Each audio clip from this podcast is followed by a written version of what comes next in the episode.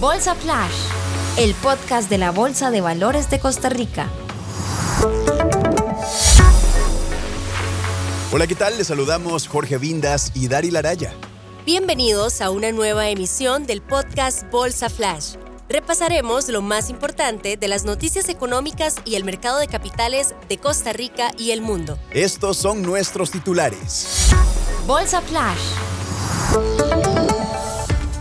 El gobierno de Costa Rica realizó la colocación de la segunda emisión de eurobonos. ¿Cómo impacta este movimiento en la economía local? Lo repasaremos en este episodio.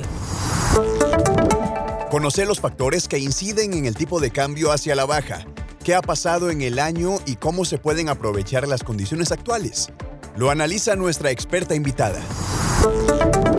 El Premio Periodismo Bursátil de la Bolsa Nacional de Valores abrió su periodo de postulaciones 2023. Si sos periodista o estudiante de periodismo, quédate con nosotros porque esta información es para vos. La revista Vida y Éxito premió a las empresas que desarrollan acciones en sostenibilidad. Te contamos más de este evento donde la bolsa fue reconocida por su labor. Bolsa Flash. Gobierno de Costa Rica realizó la segunda colocación de eurobonos de deuda externa el pasado lunes 7 de noviembre por un monto de 1.500 millones de dólares. En esta oportunidad, los eurobonos se asignaron a un rendimiento del 7,75%, con vencimiento al 2054 y por un plazo de 31 años. El analista económico bursátil de la Bolsa Nacional de Valores, Juan Pablo Arias, nos amplía. Es importante también recordar que durante el 2024 el Ministerio de Hacienda tendrá que hacerle frente a recursos por aproximadamente 2.700 millones de dólares, con lo cual la entrada de estos 1.500 millones lo que va a hacer es generar un mayor nivel de liquidez y eso va a provocar que haya una menor presión interna en tasas de interés por atraer o por lograr captar recursos por parte del Ministerio de Hacienda.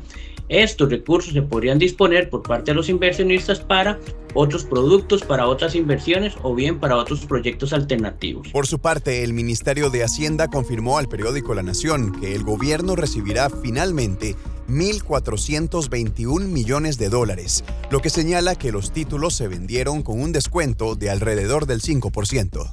Para 2054, cuando venza el instrumento, el gobierno deberá devolver a los inversionistas el valor total. Desde mediados de año se ha vuelto apremiante analizar los diversos factores que han afectado el mercado cambiario. A la fecha se ha observado un constante ingreso de dólares que supera la demanda, pero ¿qué hacer ante el tipo de cambio hacia la baja? Silvia Jiménez, gerente de inversiones de Grupo Financiero Mercado de Valores, nos explica. Una de las opciones es pagar el principal de préstamos en dólares con ingresos en colones, que puede ayudar a reducir el saldo de la deuda debido al tipo de cambio. Comprar dólares mientras estén baratos y venderlos cuando el tipo de cambio se recupere puede generar ganancias de largo plazo. También considerar la adquisición de bienes duraderos en dólares, tales como automóviles, ya que en términos de colones su precio se ha disminuido. Las empresas importadoras pueden también beneficiarse de precios más bajos, con bienes de consumo importados en dólares, aumentando así sus capacidades o reservando ganancias.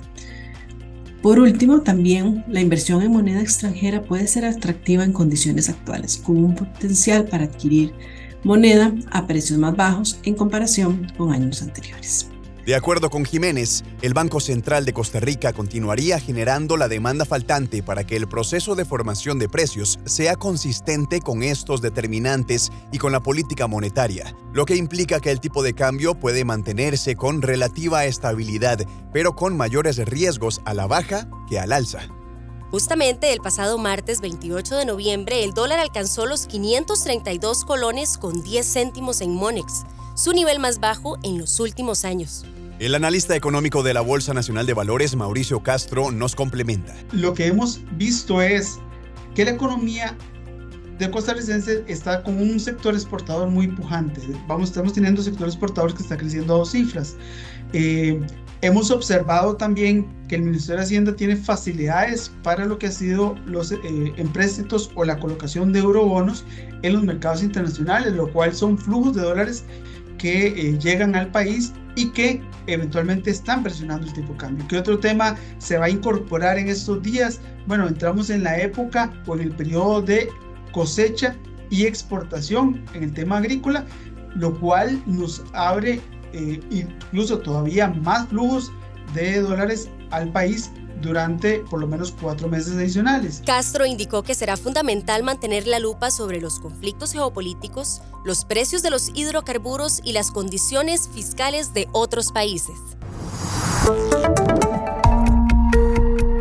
Por tercer año consecutivo, el Premio Periodismo Bursátil abrió de forma oficial su periodo de postulaciones. La entrega de este galardón propone reconocer la labor periodística con un objetivo informativo, educativo y de visualización a la actualidad bursátil y del mercado de capitales. La periodista ganadora del año anterior nos comparte su experiencia a raíz del disfrute de su premio. Hola, soy Mónica Cerdas y fui la ganadora del Premio Periodismo Bursátil 2022.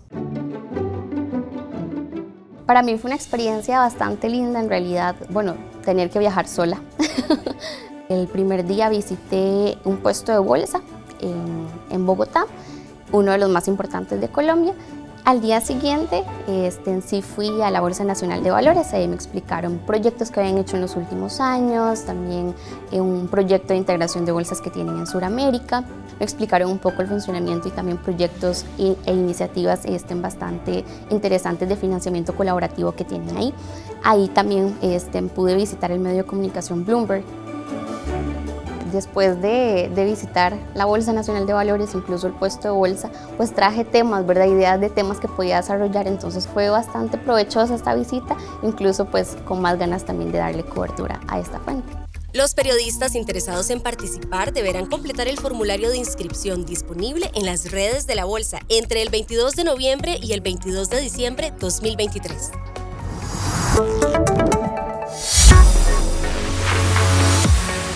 A finales del mes de noviembre, la revista Vida y Éxito reconoció los esfuerzos de diferentes empresas del país en materia sostenible. En este evento, la Bolsa Nacional de Valores fue una de las empresas galardonadas por sus acciones a nivel corporativo y hacia el mercado de capitales local y regional. La misma actividad tuvo como antesala la participación de líderes de la industria, como Gisela Sánchez, presidenta electa del BCIE, Luis Mastroeni, director de Relaciones Corporativas y Sostenibilidad, Jaime García, investigador del INCAE, y Gustavo Calderón, jefe de negocios sostenibles de Banco Promérica. Bolsa Flash. Descarga la app Bolsa CR disponible en Google Play, App Store y Huawei App Gallery y entérate de información actualizada en tiempo real sobre el mercado de capitales, así como las estadísticas de las actualizaciones del mercado que quisieras compartir en este podcast. Escribinos a la dirección electrónica comunicación@bolsacr.com para más información. Querés aprender más sobre el mercado bursátil, te invitamos a visitar nuestras redes sociales que encontrarás como Bolsa CR y Bolsa Nacional de Valores de Costa Rica para repasar Gracias por acompañarnos en otra emisión de Bolsa Flash, el espacio para conocer la información y los hechos más importantes de la economía y mercado de capitales de Costa Rica y el mundo. Hasta la próxima. Te acompañaron Daryl Araya y Jorge Vindas. Bolsa Flash el podcast de la Bolsa de Valores de Costa Rica.